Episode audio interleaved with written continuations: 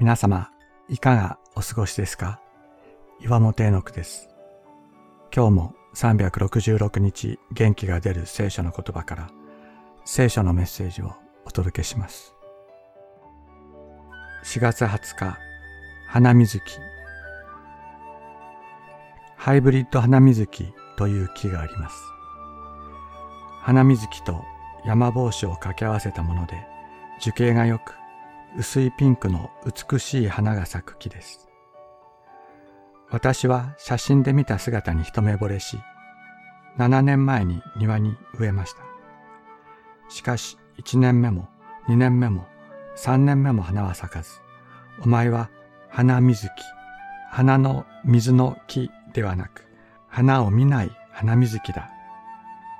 花を咲かせなかったら抜くよ、と言うと、次の年、つまり4年目に一輪だけ花を咲かせました。5年目には3輪咲きましたが、昨年はまた一輪しか咲きませんでした。普通なら数百の花が咲くはずなのにです。それで昨年から木を他のものに入れ替えようと業者と相談していたのですが、昨日5つつぼみがついているのを見つけました。今年は五輪、来年はもっとたくさん花が咲くかもしれません。それを見たとき、抜こうという思いはなくなりました。花の水木、花水木ではなく、花を見ない花水木だったのは私です。神様の多くの恵みと期待を受けながら、花を咲かせなかった私。咲かせたとしても、ほんの少ししか咲かせていないのは私ではないでしょうか。しかし4年目に一輪花が咲いた時、私は大喜びしていたのです。そのことを忘れていました。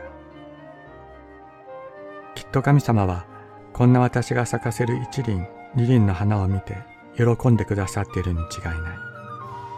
もっと多くの花を咲かせるのを楽しみにしてくださっているお方がいる。この木を見ながら神様の忍耐と憐れみ、そして期待と喜びを思います。イエスはこのような例えを話された。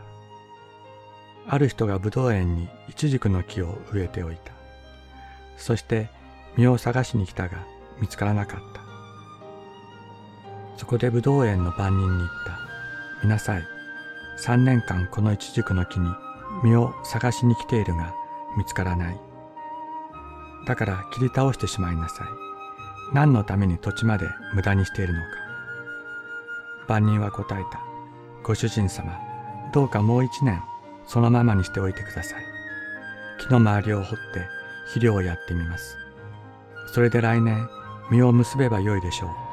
それでもダメなら切り倒してください。ルカの福音書13章6から9節